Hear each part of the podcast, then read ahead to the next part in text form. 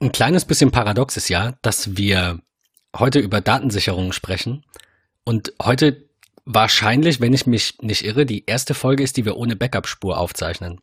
Ja, jetzt predigen wir, pre, hier Wein predigen, wie war das? Ähm, ja, wir, wir glauben, wir haben es geschafft. Also das ich, ich will jetzt gar nicht so ins Detail gehen, aber äh, neue Software, neue Art der Aufnahme, viel Zeit gespart, alles ganz viel cool einfacher, viel schöner. Super. Wir sind ein bisschen gehypt und wir hoffen, dass auf jeden Fall unsere Zuhörer das auch sind, wenn sie diese tolle Audioqualität hören. In der Hoffnung, dass jetzt toi toi toi, mal kurz am Tisch klopfen, in der Hoffnung, dass das alles auch irgendwie jetzt funktioniert, äh, wenn wir produktiv aufnehmen und nicht, nicht testweise. Da gehe ich ganz stark von aus. Aber ich äh, freue mich. Also wir haben eine, eine schöne Audioqualität. Ähm, wir arbeiten mit einer tollen Spur, einem tollen Programm. Von daher, ich bin glücklich und zufrieden, muss ich gestehen. Schön. Dann ähm, sprechen wir mal über Backups heute. Also Datensicherung ja. ganz im Allgemeinen. Wir haben ja schon in der Folge 6 mit Dennis so ein bisschen das Thema angerissen. Hab nochmal geschaut, ich habe jetzt nicht reingehört, aber wir hatten das, glaube ich, von dieser Stunde oder was, die wir aufgenommen haben, so zehn Minuten mal eben am Rande. Heute wollen wir uns mal so ein bisschen intensiver mit dem Thema beschäftigen. In der Folge 6 haben wir, also Folge 6, zweite Staffel, haben wir äh, so Dinge erwähnt wie äh, Cloud-Dienste eigentlich primär. Also Amazon Cloud Drive, iCloud, Dropbox sind darauf so ein bisschen eingegangen. Das soll heute gar nicht unbedingt ähm, der Fokus sein. Die sind, die, die ändern ständig ihre Tarife, die ändern ständig ihre Bedingungen. Also das ist auch ein bisschen ein undurchsichtiges Feld. Wenn ihr da konkret Fragen habt, ähm, dann ähm, wendet euch an uns via Twitter oder in unser MetaMost. Warum ihr da unbedingt angemeldet sein müsst, da kommen wir gleich noch zu. Ähm, uns geht's heute eigentlich darum, wie sichern wir was, warum sichern wir Daten und, und was sollte man machen und was sollte man beachten, was kann man falsch machen. Äh, Patrick, du kannst ja mal so ein bisschen erzählen, wie bei dir Backups ablaufen, was du so dir dafür Gedanken zugemacht hast tatsächlich fast automatisch. Also äh, ich spreche mal von dem für mich fast wichtigsten äh, Backup, äh, was es gibt, und das ist das mobile Backup. Also das, was ich von meinen mobilen Geräten eigentlich irgendwie habe, ähm, sprich meinem Mac, ähm, meinem iPhone, meinem iPad. Ähm, und ich fange mal bei iOS an. Ich sichere es ganz klassisch über die iCloud. Sprich, ich habe alle Haken eigentlich an, ähm, was ja nicht unbedingt bedeutet, dass wenn alle Haken an sind, alles gesichert wird, sondern die Haken sa sagen einem eigentlich nur eine Synchronisation zu anderen Geräten. In dem Backup wäre ja eh alles enthalten. Aber das ist so meines, was ich äh, immer mache. Äh, ich überprüfe das auch tatsächlich häufig ähm, und schaue wirklich, hey, lief das Ganze jetzt? Es geht irgendwie die nächsten drei Tage irgendwie in den Kurzurlaub oder ich fahre ähm, auf ein Festival zum Fotografieren. Ähm, all das sind so Dinge, ähm, wo ich vorher wirklich nochmal gucke, hey, ist es heute Nacht eigentlich durchgelaufen oder nicht?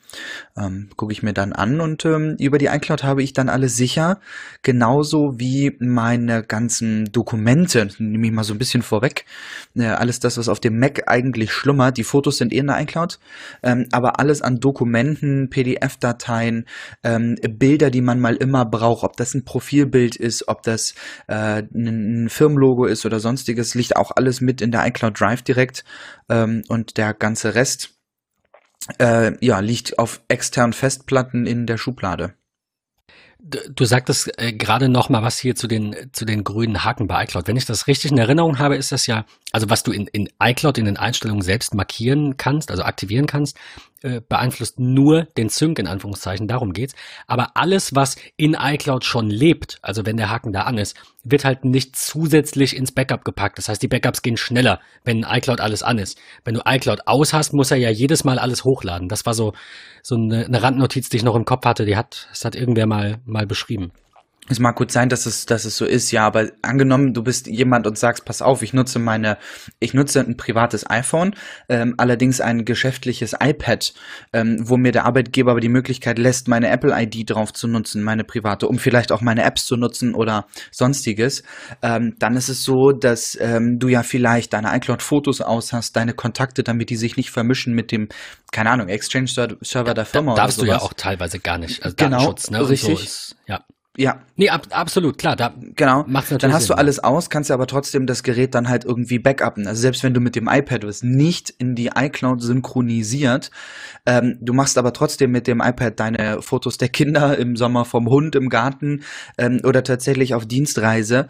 Ähm, du machst ein iCloud Backup, was ja physisch in Anführungsstrichen voneinander getrennt ist. Es wird ja nicht vermischt, ähm, sondern du hast dein iPad-Backup, dein iPhone-Backup, ähm, sind trotzdem alle Daten drin, wie alle Fotos und so weiter und so fort. Also das ist da ja schon, schon mit drin. Ich glaube natürlich, dass es wesentlich schneller geht, wenn die Synchronisation jeweils angehakt ist. Weil es einfach instant, dennoch gibt es sicherlich, machst. Genau, dennoch gibt es natürlich sicherlich irgendwelche ähm, Anforderungen zum Beispiel von Firmen oder auch deine eigene, ähm, äh, deine selbstgesteckten irgendwie Grenzen, wo du sagst, aber auf meinem iPad brauche ich das nicht. Genau, wenn du das Backup anhast, wird dennoch alles gesichert. Das ist absolut richtig. Muss, Definitiv, ja. So sollte das sein. Das ist auch das Ganz Tolle. kurz zu dem, wie ich ja. die iCloud eigentlich auch nutze. Also ich hatte anfangs tatsächlich bei meinem allerersten Gerät die 5 Gigabyte, bin dann aber relativ schnell direkt auf die 200 Gigabyte Variante für 2,99 Euro im Monat gegangen. Ähm, denn mittlerweile, kleiner Tipp am Rande, falls ihr es nicht wisst, ihr habt den 200 Gigabyte Speicher oder größer, äh, könnt ihr mit der Familie das Ganze teilen, was ich eine super praktische Funktion finde. Einer zahlt mehrere Nutzen. Ähm, das Schöne ist, fragt man sich ja, also Datensicherung ist ja auch gleich immer eine Frage von Datenschutz, die man sich vielleicht automatisch stellt.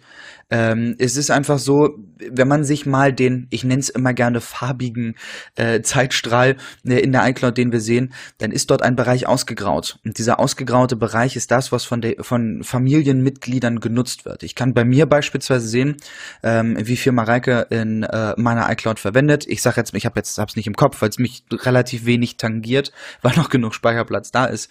Ähm, aber ich sag mal grob, sie hat 30 Gigabyte verwendet, dann sehe ich nicht wofür. Ich sehe jetzt nicht, dass sind 18,5 Gigabyte Backup ähm, und irgendwie 10 Gigabyte Fotos und der Rest ist irgendwie so alles gemischt. Das sehe ich nicht. Ich sehe nur einen grauen Batzen und das war's.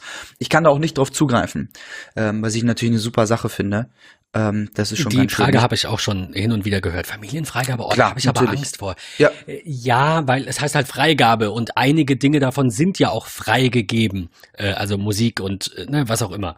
Ähm, du kannst sie natürlich einzeln ausschalten, aber der Grundgedanke ist ja, dass die Familie sich Musik teilt, wenn die einer kauft, dass dann eben äh, alle die laden können oder auch Apps, dass man die nur einmal kaufen muss und nicht jeder in der Familie. Das war ja so der Grundgedanke. Korrekt, ähm, ja. Ja, es ist, es ist, wie du sagst, also da gab es auch noch nie eine Panne der iCloud-Speicher ist privat. Ähm, ich habe das auch so, ich habe die, die 2 Terabyte Option, weil die 200 Gigabyte nicht mehr gereicht haben für meine Fotos.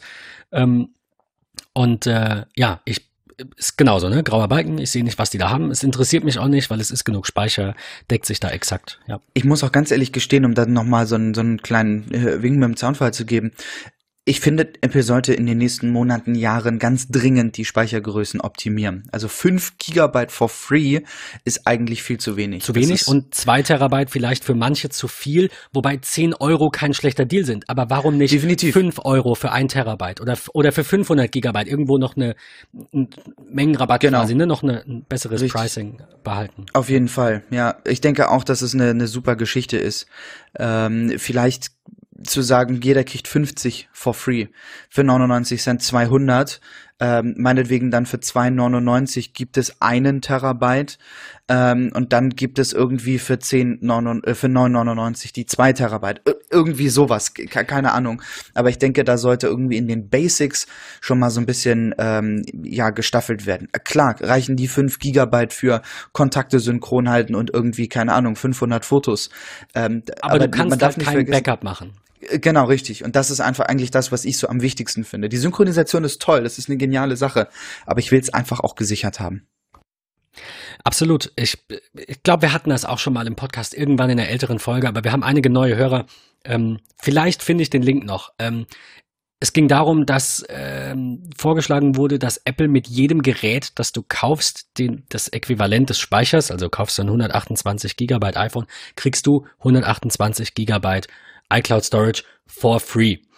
Ähm, das Gegenargument war, was ist denn, wenn ich jedes Jahr ein neues iPhone kaufe, dann habe ich ja irgendwann unbegrenzt. Erstens, was wäre denn schlimm dran? Ich habe dann auch immerhin jedes Jahr 1200 Euro Umsatz bei Apple gemacht.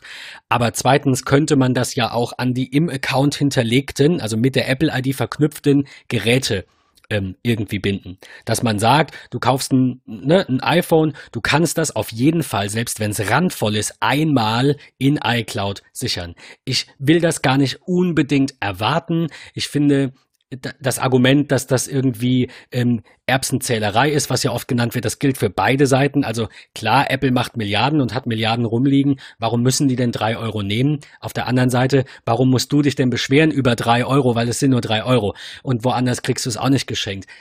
Trotzdem verstehe ich so ein bisschen den Punkt, dass Apple hohe Gerätepreise Definitiv. hat und da so ein bisschen das subventionieren könnte. Also ich fände ja. die Lösung ganz gut mit so einem Auf der anderen Seite muss man sich die Frage stellen, Limit. kaufst du ein 128 Gigabyte Gerät dann, und das Gerät ist brechend voll, ja, äh, da sind 100.000 Fotos drauf, da sind zig Apps drauf und so weiter und so fort, dann ist dein Backup nicht 128 Gigabyte groß so, das darf man auch einfach nicht vergessen. Wenn du ein 128 Gigabyte Gerät, was brechend voll ist, ähm, backupst, ist das Backup nicht 128 Gigabyte groß. Fängt Sondern? schon damit an, dass die Applikationen ja nicht im Backup drin sind. Null. Ach so, Sondern du willst sagen, er, er stellt ja nur eine wesentlich kleiner, ja, na, also ja, wesentlich genau, kleiner. Ja. Wenn ich daran denke, ich habe ein 256 Gigabyte Gerät ähm, und ich habe bei mir noch so um und bei ja 70 Gig frei, äh, was einfach daran liegt ich habe meine komplette, also wirklich komplette Apple Music Mediathek, die ist bei mir offline gespeichert.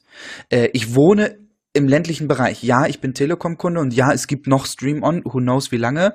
Ähm, aber Warum nicht? Ich, eine Variante kleiner ist mir zu klein. Ich habe auch viel Foto- und Filmmaterial in Anführungsstrichen drauf, was durch die Fotografie bei mir kommt, was ich immer mal brauche. Für einen Kunden, für einen Instagram-Post oder wie auch immer. Ähm, da ich einfach in einem internettechnischen, recht dünn besiedelten Bereich lebe, ähm, ist es manchmal einfach schwierig zu sagen, ja, ich lasse dann alles in der Cloud, wenn ich was brauche, lade ich es runter. Ähm, da bin ich einfach noch zu, pff, warum nicht? Also kann, kann ich ja auch irgendwie nutzen. Ähm, aber das ist nur ein ganz wichtiger Punkt. 128 Gigabyte Gerät brechend voll ist dann nicht 128 Gigabyte Backup groß, sondern halt wesentlich kleiner. Ähm, das ist, äh, wir wissen viele auch nicht, Absolut. sei an der Stelle nochmal kurz gesagt. Ja, äh, sorry, ich dachte, du versuchtest gerade irgendwie einen Punkt zu machen, dass es äh, größer ist und deswegen war ich so ein bisschen schockiert. Also, Aber nein. na, nee, na, ich meine, es kann ja sein, dass jemand davon ausgeht, Klar. das sind 120 Gigabyte, ja. die werden ja gesichert, dann haben die noch ein paar Versionen, das sind Terabytes. Nee, ähm, ich habe jetzt gerade mal nachgeguckt und zwar, äh, du, du hast ja einen Punkt auch vorher schon genannt, nämlich die, die, das, das ähm, in iCloud synchronisieren, dass die Daten dann quasi in iCloud selbst liegen und dadurch ja schon bei Apple gesichert sind. Das nimmt ja zum Beispiel bei mir aus dem Backup die Fotomediathek aus. Weil meine Fotomediathek ja, ist nicht im genau. Backup. So, mein ja. iPad hat eine Backup-Größe bei Apple, laut äh, Speicherverwalten, da kann man das ja anzeigen lassen, von zwei Gigabyte, das iPad. Und das iPhone hat eine Backup-Größe von 6,8 Gigabyte. Also um vielleicht das Ganze noch mal ein bisschen gerade zu rücken und Apple da ein bisschen mehr Kohle zuzugestehen für die Services, die sie ja nicht zwingend subventionieren müssen, lass sie doch einfach 50 Gigabyte kostenfrei hergeben. Das wäre doch gut. Diesen einen Euro. Ähm, also wie gesagt, ich, ich finde, die Medaille hat zwei Seiten. Man kann es auch in die andere Seite sehen, äh, auf die andere Seite äh, münzen. Wer sich ein Gerät für 1000 Euro kauft, der, da wird es doch wohl nicht an dem Euro scheitern. Aber wie gesagt, das Ganze ja, eben auch, auch umgekehrt, auch in Richtung Apple.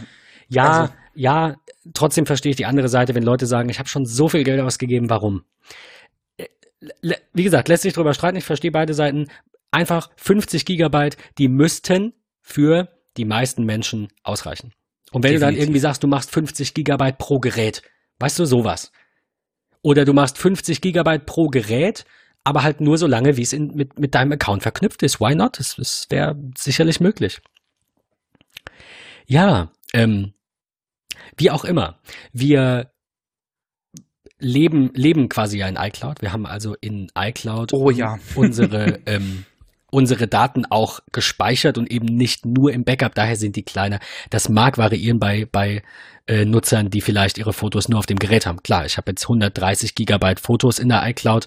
Ähm, die wären dann natürlich in einem, die würden gar nicht auf die Geräte passen, die ich habe, weil ich habe keine 256er Version, aber äh, you get the idea, du weißt, worauf ich hinaus will. Also sicherlich individuell. Gut, dass Apple verschiedene Speicherpakete anbietet. Ich finde, wie gesagt, immer noch zwei Terabyte für einen Zehner geschenkt. Kriegst du in der Regel nirgends anders. Die sind alle ungefähr bei, bei einem Terabyte, beziehungsweise einige jetzt nachgezogen. Aber ähm, Ja, sicherlich die, die beste Option, die Geräte zu sichern. Und was ich vorhin sagen wollte, ähm, wenn du ein neues iPhone kaufst und das einrichtest und iCloud Backup aktiviert ist, ist das, ich, ich finde, magisch ist immer so ein übertriebenes Marketingwort, aber es war einfach nur geil. Es ist einfach nur klasse. Unfassbar schön. einfach. Ja, also äh, neues Gerät an, leg's neben das alte, alles klar, fertig. Gib dein Passwort für deine Apple-ID ein. Das alte fragt dich dann irgendwie oder das neue. Willst du vom alten nochmal ein aktuelles Backup erstellen? Du sagst ja und das, das Ding ist durch. Und das war's. Wahnsinn.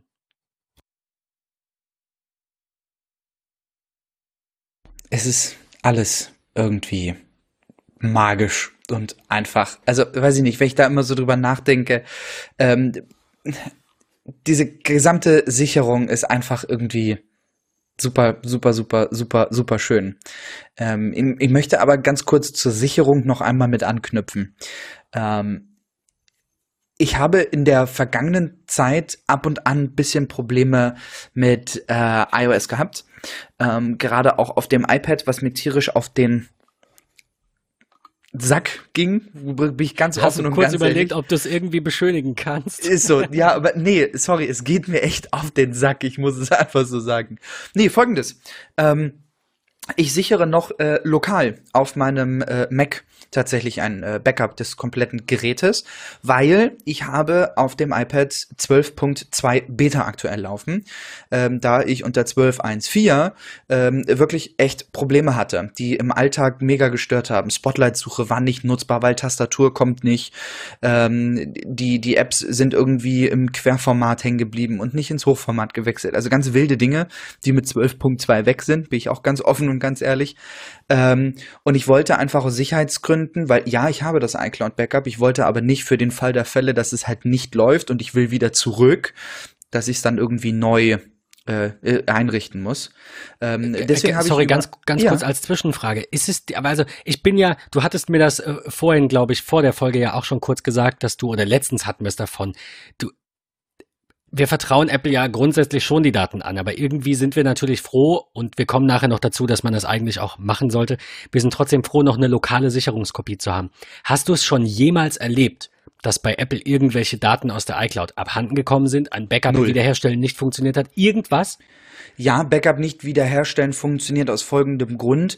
Äh, Beta-Version ist auf dem Gerät drauf gewesen, vergessen, er macht natürlich eine iCloud-Sicherung, dann ist es eine 12.2er iCloud. Ah, die, dann bist ja, du halt irgendwie gut. im Eimer. So, Wobei der hat noch die letzten, die letzten Tage oder Versionen. Hast du da irgendwie, gibt's da ein Schema? Hat Weiß nicht funktioniert. Nee, hat, nö, I don't know. Hat auf jeden Fall nicht okay, funktioniert. Gut. Ging nicht, weil er gesagt hat, okay, äh, du musst irgendwie updaten, aber Moment, Update finde ich gar nicht, weil ist halt eine Beta. Ähm, von der, das ist der einzige Grund, warum ich halt immer diese lokale ja. Geschichte mit sicher. Ähm, und die sichere ich nicht über iTunes, weil ich muss ehrlich gestehen, ich bin kein großer Fan mehr von iTunes. Waren wir, wenn, wenn wir ehrlich sind, waren wir das je?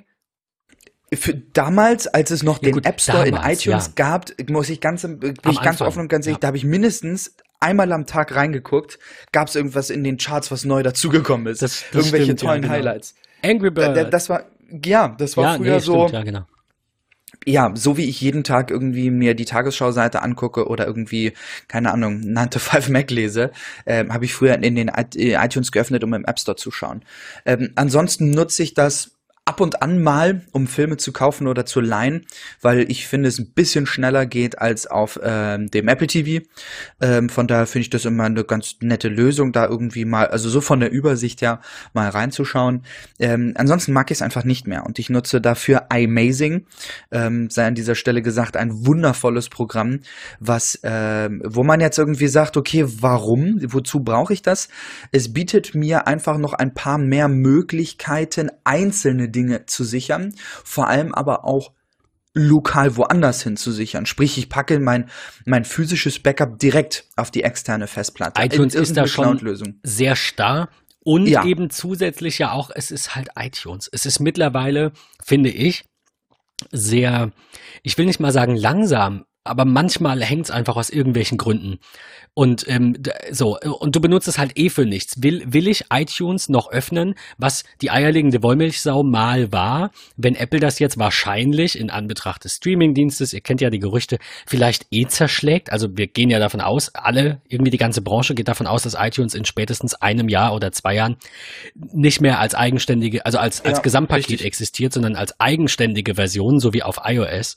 Ähm, Willst du das dann nur für dein Backup nutzen und dann auch noch festgelegt bekommen, dass deine Backups auf dem internen Speicherpfad liegen müssen?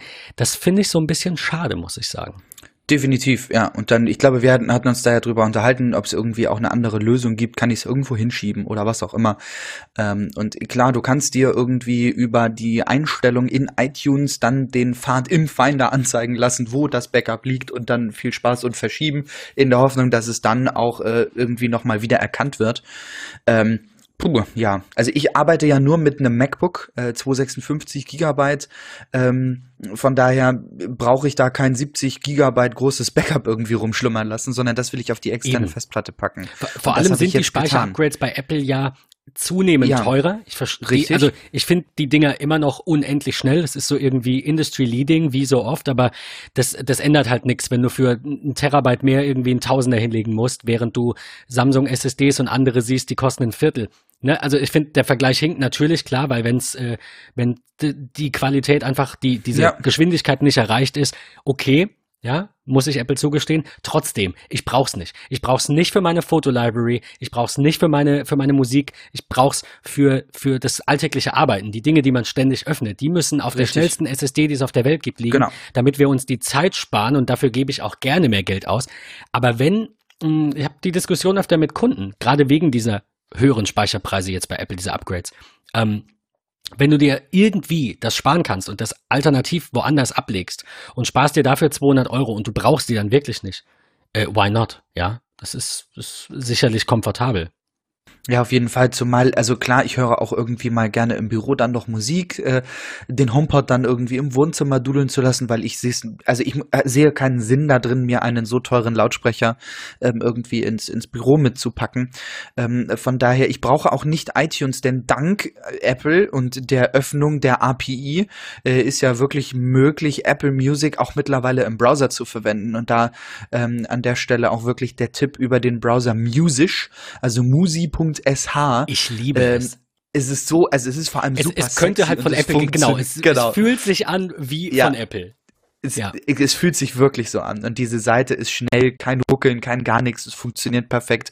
Einmal nur irgendwie den Exzess laufen lassen ähm, und dann kann ich es nutzen. Und es funktioniert wirklich richtig gut. Und das ist toll, das ist genial. Du kannst es sogar auch irgendwie auf jeder, also du gehst auf irgendeine Feier, wo jemand, ähm, also ne, ich nehme jetzt mal so eine typische Dorffete, äh, bist du bei jemandem im Keller irgendwie oder im Schuppen dann am Feiern, so nach dem Motto, da steht ein Laptop, da sind Boxen angeschlossen. Ja, pff, irgendwie nur Spotify, aber irgendwann ist es dann auch durchgedudelt, jeder hat so seine eigene Playlist. Alles klar, Musisch ähm, eingeben, Loggst fertig, sich da ein mit deinen Apple-Daten, Ende. Ja. Mega. Also es ist echt richtig, richtig geil. Von daher, also ist, man braucht mittlerweile iTunes. Das, das wollte ich noch sagen. Das war so das letzte Überbleibsel. Also du, du sagtest es ja, äh, ja. App Store und auch die App-Verwaltung in iTunes, die war früher auch für mich noch so ein relativ großer Punkt. Aber das ist ja jetzt auch schon drei bis vier Jahre her, glaube ich. Also drei bis vier Generationen iOS seit Apple unterstützt, dass man die, die Apps einfach aus der Cloud lädt. Das funktioniert alles so unendlich gut, dass ich auch nicht verstehe, warum die Menschen so gemeckert haben über diese, ähm, ja, du hast jetzt vielleicht gleich ein Gegenargument, aber diese, diese Verwaltung in iTunes von den Apps, die war irgendwann unnötig und dadurch, dass es jetzt solche Dienste gibt, das ist nicht der einzige, aber unser Lieblingsdienst für Apple Music. Ähm, ja. Denke ich, brauchen wir iTunes auch. Also es ist einfach Zeit dafür, iTunes abzulösen. Du, ganz im Ernst, seitdem ich Tech Talk mache mit dir, nutze ich iTunes ab und an mal, um mir so die äh, Podcast-Seite in iTunes anzuschauen, um zu gucken, was ist da ja, gerade so gehighlightet.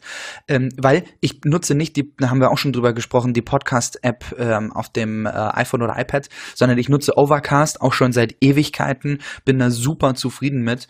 Ähm, und da wird mir halt nicht so viel angezeigt äh, an, an ich sage jetzt mal Top-Podcast oder sonstiges. Da ist iTunes schon irgendwie ganz nett. Ähm, äh, aber einen Grund will ich, will ich noch loswerden, warum ich keinen Bock mehr auf iTunes habe.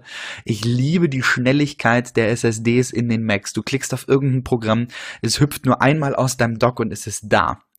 Ich habe Programme auf meinem Mac wie Photoshop, InDesign, Illustrator, Lightroom und so weiter und so fort. Die klickst du an, die hüpfen fünfmal und sind da. Aber was zur Hölle? iTunes hüpft, hüpft bei mir, ich habe es gerade getestet, achtmal, bevor diese App überhaupt da ist. Also es ist so unglaublich langsam, das ist ganz schlimm. Und dann ist das Programm irgendwie schon da, aber dann lädt er und lädt er und lädt er und ach so, ja, äh, Moment, du wolltest die Übersichtsseite von Apple Music, was können wir denn aktuell highlighten? Das ist so, Alter. Ich glaube aber, dass, also ich denke, dass Apple natürlich schon länger, ich meine, man hört von diesen, von diesen Streaming-Dienstgerüchten, hört man seit ungefähr zwei bis zweieinhalb Jahren. Ich denke, dass Apple schon seit zwei Jahren klar ist, dass iTunes keine langfristige Zukunft hat und dass sie deswegen die Entwickler einfach von dem Projekt abgezogen haben. Es gab da hier und da kleine Updates, es wurden äh, sukzessive Funktionen entfernt, um die einfach nicht mehr supporten zu müssen und ne, um, um da keine Updates mehr schreiben zu müssen für zum Beispiel diese App-Verwaltung. Äh, ich, ich glaube, Apple weiß natürlich da auch wieder mehr als wir und ist einfach kurz davor, das ähm, zu beerdigen, das Programm. Zumal es ja auch irgendwann dank der iCloud gar nicht mehr wichtig war. Früher waren ja die ganzen Applikationen, ähm, die waren ja mit in einem Backup drin. Also ich erinnere mich noch an Zeiten, da hast du dein iPhone angeschlossen und er hat gesagt, Moment, du hast auf deinem iPhone mehr Applikationen als ich hier in iTunes. Sollen die geladen werden? Ähm, du, du konntest ja irgendwie alle deine, deine Apps ähm, unter iTunes downloaden und sie dann per Kabel synchronisieren. WTF, das ist so richtig 90er, sag ich immer. Äh, das, ist, das braucht man einfach nicht mehr. Und da sich ja nun der App Store in den letzten Jahren extrem also wirklich extrem gewandelt hat. Wenn ich an diese wunderbare Heute-Ansicht denke, ähm, dann braucht man es einfach nicht mehr. Die Leute sitzen nicht an dem Mac ähm, oder an dem Windows-Rechner, um sich irgendwelche Applikationen anzugucken. Das machen sie mal eben zwischendrin, wie sie auch in, in ihrer Bild-App News angucken, Twitter kurz öffnen äh, und in WhatsApp eine Nachricht schreiben, öffnen sie auch mal kurz den App Store. Ähm, an der Stelle sei nur gesagt, Apple, bitte, falls Apple uns mal zuhören sollte, bitte updatet euren gottverdammt schlechten Apple Watch App Store in der App. Der ist, seitdem es die Apple Watch gibt, seit vier Jahren, wird der nie geupdatet, der ist grottig schlecht. Du findest irgendwie nur 65 Apps, das sind immer die gleichen, die irgendwie nur in der Reihenfolge geändert werden und das war's. So. Also da, da würde ich mich freuen, wenn da einfach ein bisschen mehr passiert, um auch einfach mehr Anreize zu schaffen, was ich mit meiner Uhr noch so machen kann. Wir kommen mal kurz zurück zu iMazing, bevor die Folge dann wieder irgendwie drei Stunden lang wird, weil wir uns wieder so ein bisschen verrennen in sicherlich manchmal spannende Details, wie auch jetzt bei iTunes.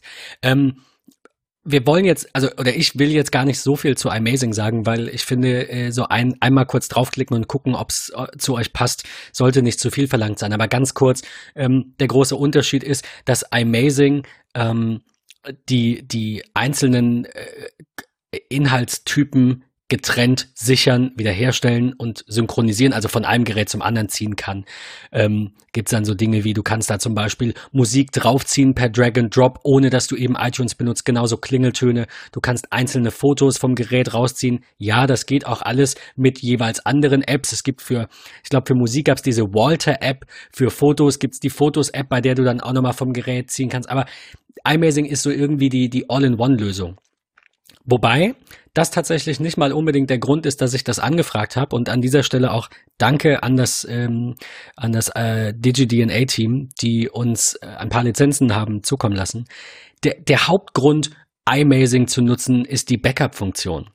Denn ähm, wie Patrick gerade sagte, wenn du iTunes irgendwie öffnest, dann braucht das eine Dreiviertelstunde und ohne dass iTunes im Hintergrund, also iTunes kann nicht im Hintergrund laufen, ohne dass es, dass du es bewusst anmachst, sichert er auch nicht. Du, du musst es dauerhaft offen haben. Und das ist das, was mich am meisten nervt. Und das hast du jetzt, wenn ich das richtig weiß, ja auch eingerichtet bei dir. Korrekt, ja. War problemlos oder muss man irgendwas Über, Also es gab null Probleme. Das war eine geniale Sache. Also echt richtig, richtig, richtig gut. Genial finde ich, dass iMazing im Netzwerk nach iPhones schaut. Also das ist total genial. Das ist schon ziemlich cool, ja also ich habe es jetzt gerade noch mal geöffnet und ich sehe, wann ich das letzte Mal eine Sicherung von dem Gerät mache. Ich sehe, wie viel Gigabyte belegt sind ähm, und auch farblich dargestellt, was gerade wie ist. Ich sehe den Akkustatus, ich sehe, dass das Gerät gerade lädt. Äh, das ist echt cool. Es gibt solche kleinen Buttons wie, ich kann mal eben aus der Ferne in Anführungsstrichen, ohne jetzt das Gerät zu greifen, Hard Reset zu machen, einfach Neustart äh, drücken. Dann bootet das ja. Gerät neu. Ähm, ich kann auch tatsächlich sehr cool, mal zwischendrin Garantie überprüfen. Ich komme direkt auf die Check-Coverage-Seite von Apple und kann gucken, hey, wie sieht's da garantietechnisch eigentlich aus? Gerätekonsole anzeigen. Also mega geil. Echt richtig. Übrigens richtig muss man auch an der Stelle erwähnen, alle, die jetzt irgendwie denken, ach ja, aber es kostet Geld. Ähm, das, was wir euch gerade erzählt haben zum Thema Backup, ist alles kostenlos, außer die Wiederherstellung. Also wir haben nochmal geschaut, weil Patrick irgendwie sagte, ah, ist ja blöd, wenn dann, äh, was genau kostet, also wann muss ich quasi bezahlen? Eine Wiederherstellung kostet, dann braucht ihr die Vollversion, aber ihr könnt kostenlos diese Geräteverwaltung, was Patrick gerade sagt, das nennt sich halt iMazing Mini, ist eine Menubar-Application, die läuft auch im Hintergrund, die schaut äh, im WLAN nach den Geräten und macht automatisch in von euch gewählten Abständen Backups. Also quasi so ähnlich wie Time Machine, wozu wir ja jetzt gleich kommen, wenn wir zu Mac kommen. Ähm, unser Tipp ist, mein, mein persönlicher Tipp ist, schaut euch das an, ladet euch auf jeden Fall die Free-Version runter. Ähm, ich finde das ziemlich cool, dass das äh, zumindest ein, einigermaßen, ein Teil davon, ähm, eben kostenfrei verfügbar ist. Ich habe jetzt gar nicht auf dem Schirm, was die, was die App kostet. Ich glaube, so teuer ist sie. Ich glaube, 40 Euro irgendwie so, ne? Genau, richtig. Ich glaube, 39,95 kostet sie, genau. Ich gucke gerade nochmal, es gibt irgendwie, genau, es gibt äh, Single für einen Computer 40 Euro oder es gibt Universal für zwei Computer, Mac und PC 45 Euro oder Family für fünf Computer für 60 Euro. Finde ich jetzt auch nicht unendlich teuer. Aber ähm, ich sagte ja vorhin, ihr sollt euch unbedingt in äh, MetaMost anmelden und ich erzähle euch noch warum. Wir haben fünf Lizenzen bekommen, beziehungsweise wir, wir dürfen fünf Lizenzen bekommen von denen für interessierte Hörer. Das heißt, wenn ihr jetzt angetan seid und sagt, ja, iMazing Mini lade ich mir, also ich lade mir die iMazing App sofort und nutze dieses Mini-Feature, dieses Backup-Feature. Ähm, wir haben fünf Lizenzen an euch zu verschenken und ähm, möchten die über MetaMost verteilen. Also wer zuerst hier schreibt, bekommt die.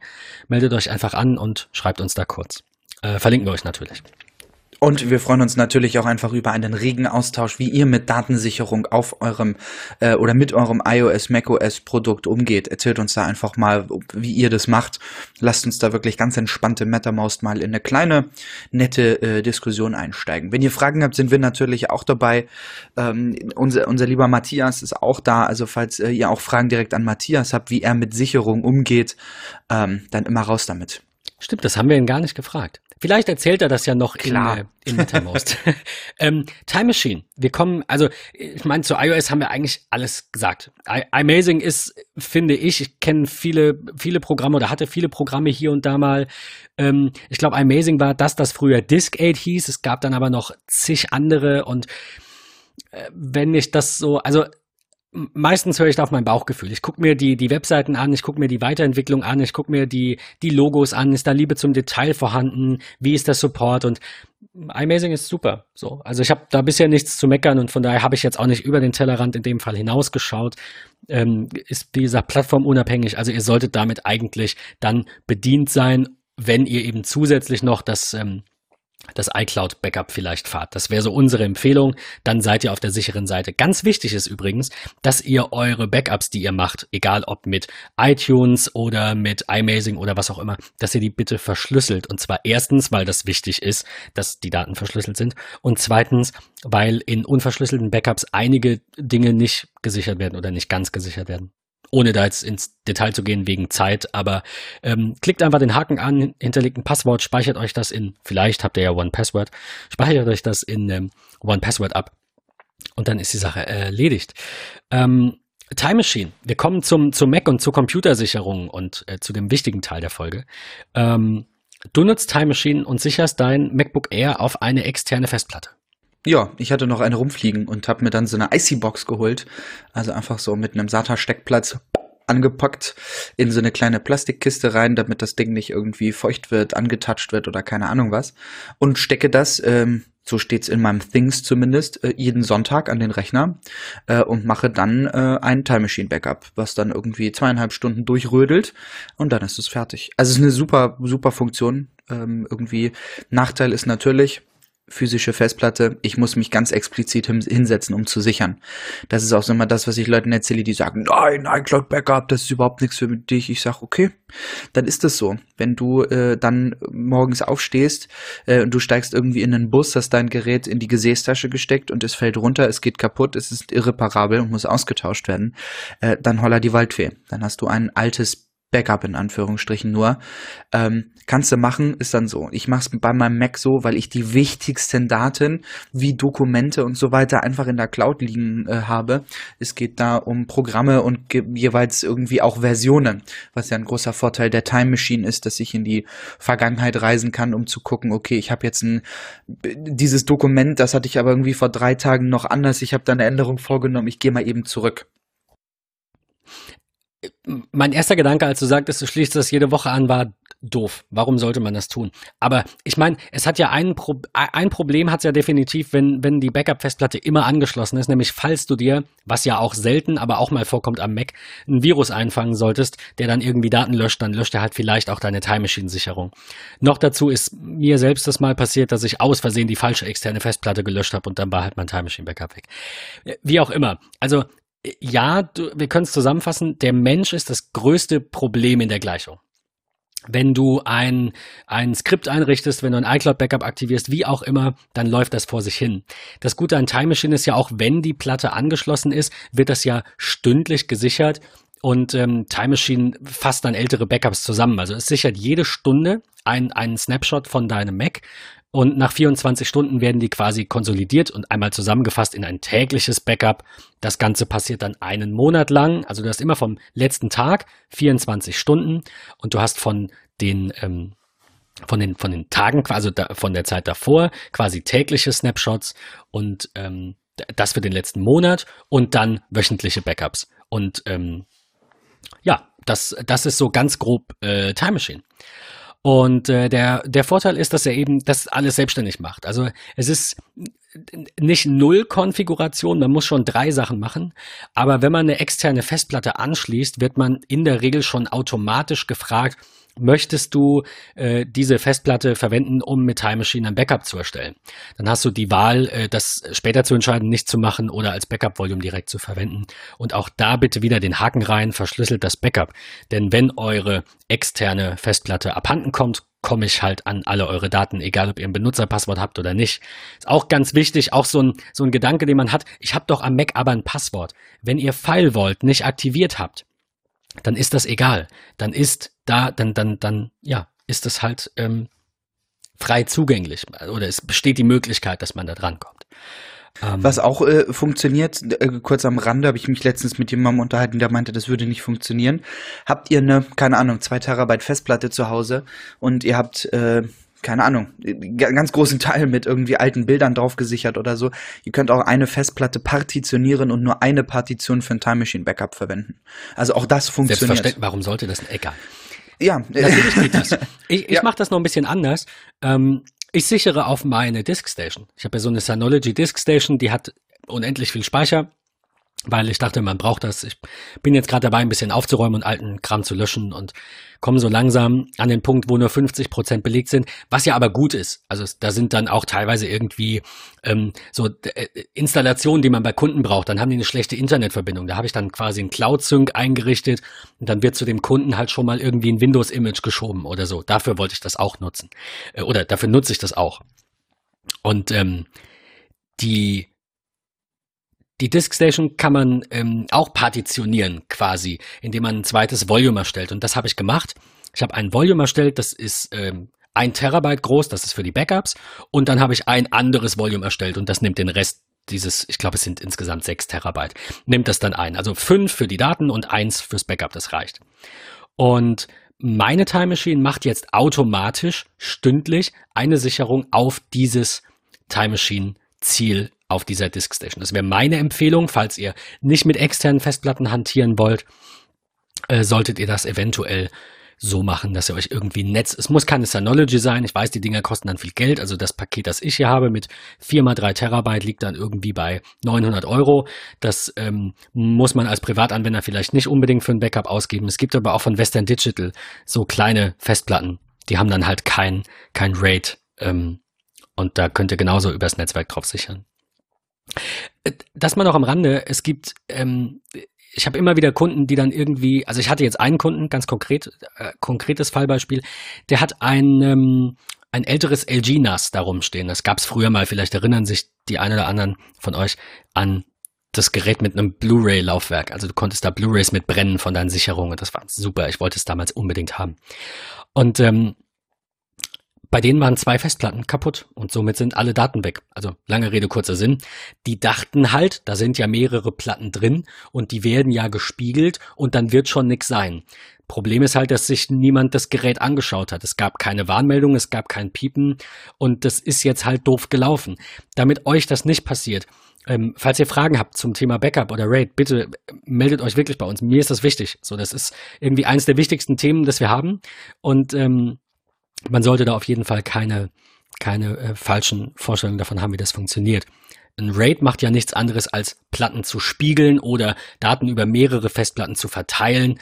Ähm, das bedeutet aber, wenn ihr zum Beispiel auf so einer RAID-Festplatte was löscht, ist das halt auf der anderen, auf der Spiegelung ja auch weg. Das heißt, es ist kein Backup, es ersetzt kein Backup. Das sei an der Stelle vielleicht nochmal gesagt. Ähm, ja, ähm, Time Machine Time Machine Sicherung entweder auf externe Festplatten oder auf eine Time Capsule, die es ja jetzt nicht mehr offiziell gibt, aber ich glaube, es gibt noch ein paar alte zu kaufen von Apple. Also nicht bei Apple selbst, aber ähm, bei Händlern.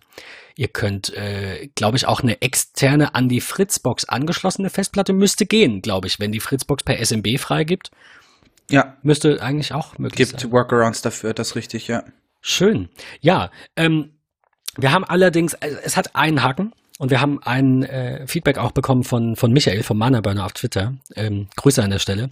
Er hat geschrieben, dass äh, Time Machine bei ihm nicht ganz so äh, hervorragend gelaufen ist und deswegen benutzt er es nicht mehr. Und ähm, er beschreibt was, das mir auch passiert ist. Manchmal kommt es aus Gründen, die ich mir nicht erklären kann, die man wahrscheinlich auch nicht rausfindet, weil es nirgends gelockt wird. Manchmal kommt es vor, dass diese ähm, dieses Backup nicht mehr ähm, nicht mehr, wie soll ich sagen, ähm, dass kein neues Backup mehr hinzugefügt werden kann. Also Time Machine ist ja so eine so ein inkrementelles Backup. Das ist ja der Unterschied zum Vollbackup. Da wird immer alles komplett gesichert. Das dauert ja ewig. Ähm, ne, wie, wie du jetzt sagst, hier, es dauert bei dir irgendwie, keine Ahnung, eine Stunde am Wochenende, weil du machst nur einmal die Woche. Wenn du das Minü äh, stündlich machst, dann braucht das ein, zwei Minuten. Und wenn du das irgendwie einmal alle paar Monate machst, dann dauert es halt irgendwie einen Tag. Von daher ähm, sollte man so inkrementelle Backups natürlich auch je, oder man sollte die nicht häufiger machen, aber je häufiger man die macht, umso kürzer sind sie. Ähm, und manchmal passiert das, dass ähm, dieses, dieses Time Machine Backup eben kaputt ist. Es einfach nicht mehr weiter gesichert werden kann. Und man hat dann die Wahl zwischen löschen und ein neues Backup beginnen oder nichts machen. Also es gibt dann auch nicht, archivier mir das als zweite Datei. Das könnt ihr natürlich machen. Ihr könnt euch da dann selbstständig drum kümmern, das irgendwo nochmal hinzusichern. Das ist auch nicht alles futsch. Aber es ist halt nervig, weil man muss sich halt kümmern. Es ist schade, dass es da keinen Knopf gibt, archivier mir das und erstellen Neues.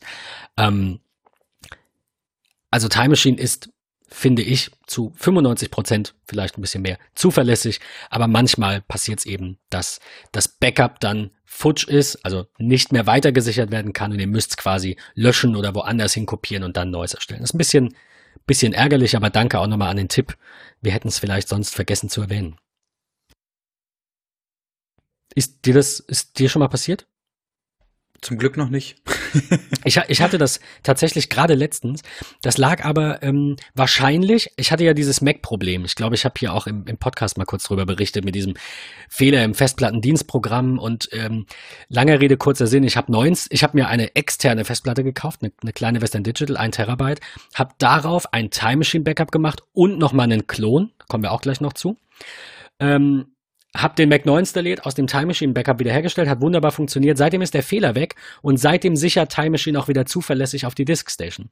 Es muss also an dem Fehler mit der Partitionierung, mit keine Ahnung, an irgendeinem Fehler in, in APFS oder wie auch immer im Dateisystem oder whatever äh, des MacBooks gewesen sein, der dann auch das Time Machine Backup zerstört hat quasi. Von daher, ähm, ja, nichtsdestotrotz habt ihr halt irgendwann eventuell das Problem. Deswegen ist eine alternative Sicherungsart sicherlich gut. Ähm, hast du aktuell noch nicht, ne? Leider nicht, nee. Und äh, es gibt ja immer so ein paar Empfehlungen, wie man am besten sichern sollte. Richtig. Ja, und ich habe im Grunde, bei meinem iPhone habe ich eine zweifache Sicherung. Also ich habe Amazing, ich habe die iCloud. Ähm, da kann ich also auf eines der beiden äh, ausweichen und habe eine Auswahl. Ähm, Bei meinem Mac im Grunde nicht so richtig. Die, bei, bei Backups hört man immer wieder von der 3-2-1-Regel, die wir jetzt an der Stelle auch ähm, mal kurz erwähnen wollen. Es ist eigentlich ganz einfach. Ihr braucht drei Kopien der Daten. Das bedeutet nicht drei Backups. Das bedeutet zwei Backups, denn euer Hauptdatenbestand ist ja auf irgendeinem Gerät, auf eurem iPhone, Mac, Windows-Rechner. Ihr braucht die auf zwei unterschiedlichen Medien. Das bedeutet, äh, ich habe das auch schon mal gesehen, dass ein, ein, Kunde irgendwie ein Backup hatte, das auf die interne Festplatte im Rechner ging. Äh, ich, ich glaube, es war sogar ein Mac. Ich glaube, es war sogar Time Machine Backup auf die interne Platte. Das hilft, also damals gab es, glaube ich, noch keine lokalen Snapshots. Mittlerweile kann Time Machine ja auch lokal auf dem Gerät sichern, macht es im Hintergrund automatisch. Ähm, das macht nur in, in dem in dem Fall Sinn, wenn er dann sagt, ich sicher lokal, weil ich kann das von vor drei Tagen noch wieder herstellen. Aber ähm, heute macht das gar keinen Sinn mehr, bitte macht das nicht. Und ähm, wenn die SSD oder Festplatte in eurem Mac dann defekt ist oder eurem Windows-Rechner, bringt euch das ja nichts, wenn auf dem gleichen Medium eben auch das Backup ist. Ganz wichtig. Und ähm, also das war drei und äh, drei Kopien der Daten und zwei Kopien äh, und Kopien auf zwei unterschiedlichen Medien.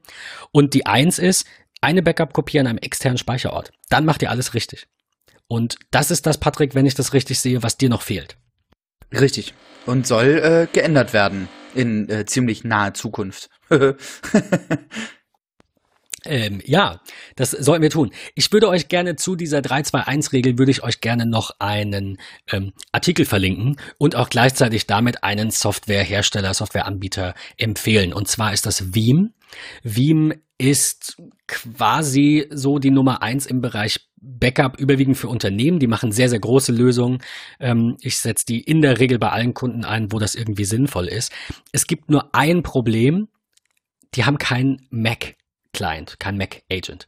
Äh, also bei Veeam ist es so, die, die normale Veeam Backup Software, die zielt eigentlich ab auf virtualisierte Serverlösungen, also nichts, was ihr irgendwie zu Hause wahrscheinlich rumstehen habt.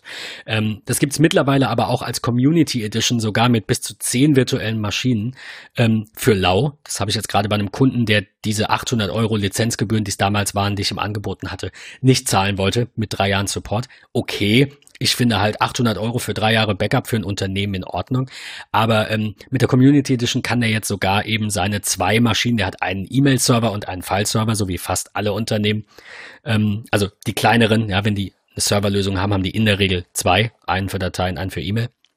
Und äh, das kann man mit dieser Community Edition jetzt auch kostenlos sichern. Das will ich jetzt gerade einrichten und das mal testen, ob das so schön läuft wie mit der Bezahlversion.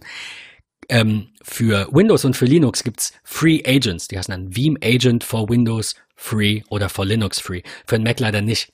Das ist aber das, was ich euch empfehlen würde, wenn ihr Linux oder Windows sichern müsst. Bevor ihr da anfangt, irgendwie mit diesem Windows-Sicherung, was da ab Windows 7 oder Vista irgendwie dabei war, oder die Windows-Server-Sicherung. Ich habe damit so unendlich schlechte Erfahrungen. Das könnt ihr euch gar nicht vorstellen. Also aktueller Fall nochmal von einem Kunden, die haben ein Windows Server Backup. Das gibt's ja seit, ich glaube, dann wahrscheinlich Windows Server 2008 oder so.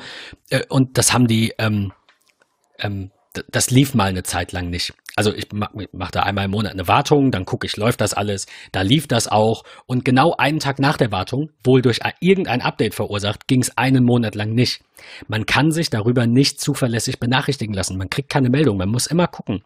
Und ähm, bei, bei Veeam ist das auch in der kostenlosen Version ziemlich cool. Ihr tragt einfach eure E-Mail-Adresse ein und eure SMTP-Daten für eure E-Mail-Adresse und dann kriegt ihr nach jedem Backup, wenn ihr das wollt, einfach eine E-Mail, ob das geklappt hat, wie groß das ist, fertig. Also, wenn ihr Windows oder Linux habt, dann bitte, bitte, bitte äh, versucht mal Wien. Es gibt natürlich auch andere Software, aber um das Ganze jetzt in der Folge nicht zu sehr ausufern zu lassen, würde ich Rückfragen zu Alternativen dazu dann bitte auch zu MetaMost verlegen.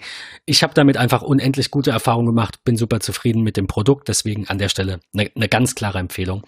Außer für den Mac. Ähm, Patrick, du hattest dich äh, ja damit jetzt ein bisschen beschäftigt, weil das eben noch fehlt bei deinem 3, 2, 1. Du bist ja eigentlich auf 2, 2, 1, so irgendwie. Da fehlt ja noch eine. Eine fehlt noch, richtig. Äh, genau. Was nimmt man denn am Mac? Wie, wie sichert man denn, wenn man nicht Time Machine hat oder wenn es eben um Außerhaus-Backups geht? Was, was haben wir da so auf dem Schirm? Ja, also es gibt eins, was glaube ich eher verbreitet ist, das sogenannte Carbon Copy Cloner. Ich glaube, das ist so ein bisschen weiter bekannt als das, was du nutzt und mir empfohlen hast. Äh, und zwar das sogenannte ARC, also ARQ geschrieben, gesprochen, wie auch immer. Ähm, und ja, die beiden die, die haben machen auch ganz, also die machen so ein bisschen was anderes. Die machen beide was Wichtiges, aber ähm, Carbon Copy Cloner ist deswegen so weit verbreitet, weil das halt quasi, ja, eine ne Carbon Copy. Das ist ja das, ähm, ja, richtig. Das, äh, wie, wie heißt das nochmal? Dieses Durchschreibpapier, diese, diese ne? Kohle, Genau. Kohlekopie, daher kommt das ja. Äh, genau. Das macht eine echte Kopie von allem. Das ist ziemlich, ziemlich gut. Ich glaube das. Ich habe mich da nur die letzten Wochen noch nicht ganz so mit beschäftigt und äh, ihr merkt es schon, äh, liebe Hörer, äh, ziemlich viele Dinge, die Ben äh, schon macht, ähm, versuche ich auch so ein bisschen mit reinzubauen, weil sie einfach super praktisch sind und Ben sich da extrem viel äh, Gedanken drum macht, was nun auch irgendwie seine Selbstständigkeit äh, mit sich bringt. Aber für mich ist Absolut. Arc einfach aktuell die geilste Lösung. Kleines Tool auf dem Mac, Festplattenzugriff für erlauben, auswählen, wo das Ganze hin gesichert werden soll. Und das finde ich, also ich muss das highlighten, das ist echt genial. Ich kann in Arc beispielsweise auf Google Drive, Dropbox, ähm, Amazon Cloud, AWS, äh, überall kann ich hochladen. Das ist genial. Ähm, mache mir dann einfach wirklich äh, ne, ja, ein Backup meiner Daten äh, auf einem Server. Ähm, du machst das, glaube ich, auch so, ne? Du hast irgendwie einen 2 Terabyte Server, wo deine Daten hingehen. Gen genau, also ja, ich, ich wollte gerade sagen, also Carbon Copy Cloner macht halt quasi eine, ein Vollbackup des Rechners, das macht es aber lokal. Natürlich kann man sich da über Umwege bestimmt irgendwie auch eine, eine, eine Cloud dran bauen. Ne? Es gibt ja so verschiedene Apps, die dann sogenannte Cloud-Konnektoren sind, mit denen du dir halt irgendwelche Verzeichnisse von Amazon, alle, die du gerade aufgezählt hast, halt lokal ins Dateisystem einbindest. Aber ganz ehrlich, hört auf mit dem Schmarrn. Also entweder wollt ihr eine Vollsicherung lokal haben, weil ihr Time Machine nicht vertraut, wie zum Beispiel unser lieber Mana Burner, der nämlich auch Carbon Copy Cloner einsetzt und die Software läuft einfach unendlich gut, ist auch nicht super teuer, kostet 36,60 Euro für eine persönliche Lizenz. Mm, Der Vorteil bei Carbon Copy Cloner ist, Die ja übrigens halt, einmalig ist, ne? die, die also, auch, also einmalig genau. dann für ein paar Jahre. Die hatten sehr, sehr, sehr lange die alten Lizenzen noch unterstützt, bis jetzt zur 5er-Version. Wir reden aber von Jahren. Also das ist schon, keine Ahnung, nicht mal ein Euro im Monat, wenn es drei Jahre läuft. Ja, von daher Richtig, ist das, ja. oder doch ein Euro im Monat. Ähm, Carbon Copy Cloner macht bootfähige Backups. Das heißt, der Vorteil ist, wenn du davon einen Backup erstellst, dein Mac läuft nicht mehr, nimmst du einen anderen Mac, du kannst sofort starten. Das geht bei Time Machine nicht. Das ist jetzt die Frage, braucht man das? Nee, finde ich nicht. Natürlich reicht es, wenn ich vier Stunden aus meinem Backup wiederherstelle. Dann mache ich halt mal einen Tag nix. Aber es mag äh, Menschen geben, die zeitlich so getaktet sind, dass sie sofort eine lauffähige Version brauchen. Ähm, Carbon Copy Cloner kann natürlich auch inkrementelle Backups machen. Ihr könnt da Zeitpläne erstellen. Ihr könnt auf externe ähm, Festplatten sichern, die angeschlossen sind. Also das, was Patrick macht mit, mit der externen Platte mit Time Machine. Oder wie ich das mache, auf die Disk Station. Das ist ja auch nur ein Medium, das an den Rechner angebunden ist. Und wie gesagt, daher glaube ich, was sollte dagegen sprechen, irgendeinen Google-Speicher in einem Ordner einzubinden? Sowas gibt es. Ich würde es nicht machen, ich würde zu arg greifen, aber das nur ganz kurz am Rande zu, zu Carbon Copy Cloner. Super Software, wenn ihr eine lokale Vollsicherung eures Rechners erstellen wollt. Und was ihr natürlich machen könnt, ist irgendwie einmal im Monat so ein Vollbackup machen mit Carbon Copy Cloner und dann packt ihr das in ein Schließfach oder keine Ahnung, in irgendwo anders hin. Man sagt ja, man spricht ja auch in ähm, größeren Unternehmen, die vielleicht auch nicht alle Cloud-Backups haben, einfach von, von Brandabschnitten. Dass du einfach sagst, du hast halt hier ne, eine, eine Brandschutztür, hast einen eigenen, einen eigenen Abschnitt und dahinter kannst du es ja lagern, weil wenn der eine Teil des Gebäudes runterbrennt, dann ist dein Backup noch da. Ähm, macht das bitte, macht ganz viele Sicherungen. Aber wir kommen zu ARC, denn wir sind beide sehr, sehr überzeugt von der Software. Patrick erst seit irgendwie gefühlt 20 Minuten oder so. Ähm, Wobei ich dir irgendwie letztens schon davon berichtet habe, wie toll das alles Genau. läuft. Wir haben nur jetzt rausgefunden, ich habe noch eine Lizenz für dich über gehabt. Ähm, also auch vielen Dank an, an Stefan äh, von, von ARC, der uns da mit Lizenzen ähm, beschenkt hat. Auch da sei jetzt an dieser Stelle, bevor wir kurz ins Detail gehen zur Software erwähnt, wir haben noch zwei Lizenzen, die sind zwar schon ein bisschen älter, in Anführungszeichen, die Coupon-Codes, aber die funktionieren noch. Das heißt, wer sein Mac in die Cloud sichern möchte oder einen Teil seines Macs in die Cloud sichern möchte, der kann uns auch in MetaMost anschreiben und sagen, hey, bitte gib mir mal so eine ARC-Lizenz. Die ersten beiden, die sich melden, für die haben wir dann einen Link, der euch in den Store bringt und euch genau gar nichts berechnet. Die Frage ist, warum arg? Also die, die Frage habe ich mir gestellt. Ich bin letztens halt hingegangen und habe einfach mal wieder, so wie ich das immer jedem empfehle, alle paar Jahre mal über Dinge nachzudenken, also ständig über Dinge nachzudenken, aber halt regelmäßig auch mal verschiedene Bereiche zu beleuchten. Ähm, warum noch ein Backup? Also erstens natürlich aufgrund der Tatsache, dass Time Machine auch bei mir jetzt durch diesen SSD-Fehler ein bisschen unzuverlässig war. Zumindest einmal kurz mir geht's nicht unbedingt, also für, für mich ist, ich habe noch nie, na, noch nie stimmt nicht, ich habe in den letzten Jahren nicht aus einem Backup eine vorherige Version wiederherstellen müssen. Ich rede jetzt nicht von Dokumentenversionen auf Mac in Pages und unterstützten Apps. Das passiert manchmal, man speichert, dann kann man zurück. Das ist wunderbar, das ist cool. Ähm, aber ich musste noch nie in meinem Backup kramen, weil ich vor 30 Tagen eine Datei gelöscht habe. Also zumindest sehr, sehr, sehr lange nicht mehr. Von daher ist für mich ein Backup eher ein Abbild, also das, was Carbon Copy Cloner macht, ein Abbild von dem jetzt oder von dem gestern, falls der Rechner komplett kaputt geht, geklaut wird, abbrennt, was auch immer. Ähm, das sind nämlich so Dinge, die man nicht bedenkt, ach, das passiert mir nicht. Ja, ob, ob irgendwie bei dir Feuer ausbricht oder ob dir jemand irgendwie dein MacBook aus der Tasche klaut, das hast du halt nicht in der Hand. Deswegen sind Backups ja wichtig. Und Festplattenverschlüsselung nicht vergessen. Ähm, und ich habe mir gedacht, so ein Außer-Haus-Backup für die wichtigsten Daten, das kann nicht schaden. Denn meine Diskstation steht ja bei mir. Das heißt, wenn es hier brennt, brennt die mit ab. Da sind natürlich Dinge drauf, die nicht in der Cloud sind, die ich aber auch nicht unbedingt brauche. Aber ich bin jetzt hingegangen, habe mir äh, Arc nochmal installiert in der aktuellen Version, habe die Lizenz eingespielt und habe direkt ein Backup meines Home-Folders gestartet. Also alles, was in meinem Benutzerordner des Macs liegt, ist komplett in der Cloud. Jetzt werden natürlich einige wieder sagen, oh, Datenschutz. Die böse, böse Cloud. Die, ja, ich, es stimmt ja auch irgendwo. Viele Cloud-Dienste und viele Anbieter, ja, wenn wir auf Facebook gucken, auf Google gucken, manche sagen auch Natürlich. auf Apple, ich sag nein, du sagst nein, aber äh, egal. Wenn wir uns die, die großen Tech-Giants anschauen, können wir nicht immer sicher sein, was da passiert. Es ähm, gibt auch immer schwarze Schafe, egal wo. Natürlich. Und wenn das Facebooks und Googles Businessmodell ist, also bei Google war ja, ich bin schon ewig privat Gmail-Kunde. Ich muss das mal noch ändern. Aber ich will von Apple eine at mac.com Adresse. Ich will nicht at me.com und ich will nicht iCloud. Ich will, dass die ein ordentlicher E-Mail-Anbieter werden. Meinetwegen nur mit bezahltem Speicher, so wie jetzt. Ja, 50 Gigabyte für einen Euro ähm, und mir eine MAC-Adresse geben, dann bin ich sofort da. Aber apple.com slash Feedback. ja, ich, ja, ich habe es versucht, aber noch nicht. Aber ich werde es einfach nochmal machen, um, um sicher zu gehen. Aber worauf ich hinaus wollte ist, ich bin, kennst du noch Google Wave? Ich oh habe jeden Scheiß von oh Google Gott. mitgemacht, von Anfang an. Ich, ich mag das. Aber ich war mir von Anfang an darüber im Klaren, dass die meine E-Mails scannen und mir passende Werbung anzeigen, weil das ist deren Geschäftsmodell. Und ähm, äh, wie wir immer so schön predigen, wenn du nicht für das Produkt zahlst, bist du das Produkt. Das soll gar nicht negativ gemeint sein. Wer sich bei Google wohlfühlt, gerne. Aber versteht es von, von vorne bis hinten, von beiden Seiten, von A bis Z. Und dann, ähm, dann spricht da auch gar nichts dagegen. Dennoch dürft ihr gerade als Unternehmen ähm, personenbezogene Daten ja nicht einfach irgendwo in die Cloud schieben.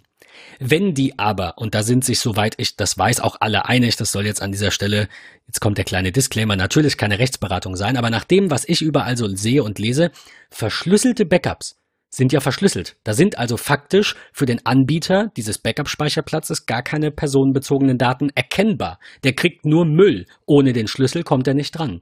Das heißt, ihr könnt in ARC in, in, nach China sichern. Ihr könnt hinsichern, wo ihr wollt. Es interessiert niemanden, solange ihr dieses Backup verschlüsselt. Das wäre auch an dieser Stelle, Verschlüsselung ist irgendwie heute auch ein großes Thema. Ähm, das wäre an der Stelle auch eine Empfehlung. Ähm, du hast dir vorhin die verschiedenen Speicherorte, also die unterstützten Anbieter angeschaut. Gibt es da einen, der besonders hervorsticht? Jetzt ehrlich gesagt nicht besonders. Also es gibt viele, viele Möglichkeiten, ja. Ob ähm, die Amazon Cloud, Dropbox, äh, OneDrive, also alle gängigen Cloud-Dienste sind irgendwie drin. Ganz schön finde ich auf der ähm, Homepage von Arc, die wir euch natürlich in den Show Notes mit verlinken.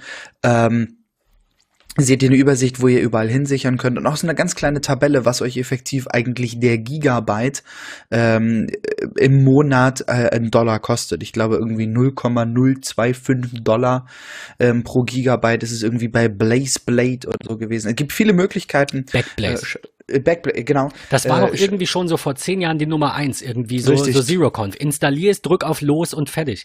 Ist so, genau. Ne, da halt auch wieder mit der Problematik, dass eben ähm, die die, die Backups, ich glaube ganz am Anfang, schon vor zig Jahren, äh, nicht verschlüsselt waren. Und deswegen war das immer alles böse. Aber heute mit Verschlüsselung, alles egal, schiebt das hin, wo ihr wollt. Ähm, ich persönlich nutze Arc mit äh, einer Storagebox von Hetzner. Da habe ich nämlich die Backups von dem Server liegen, auf dem auch die Tech Talk Folgen liegen und die Webseite und so weiter.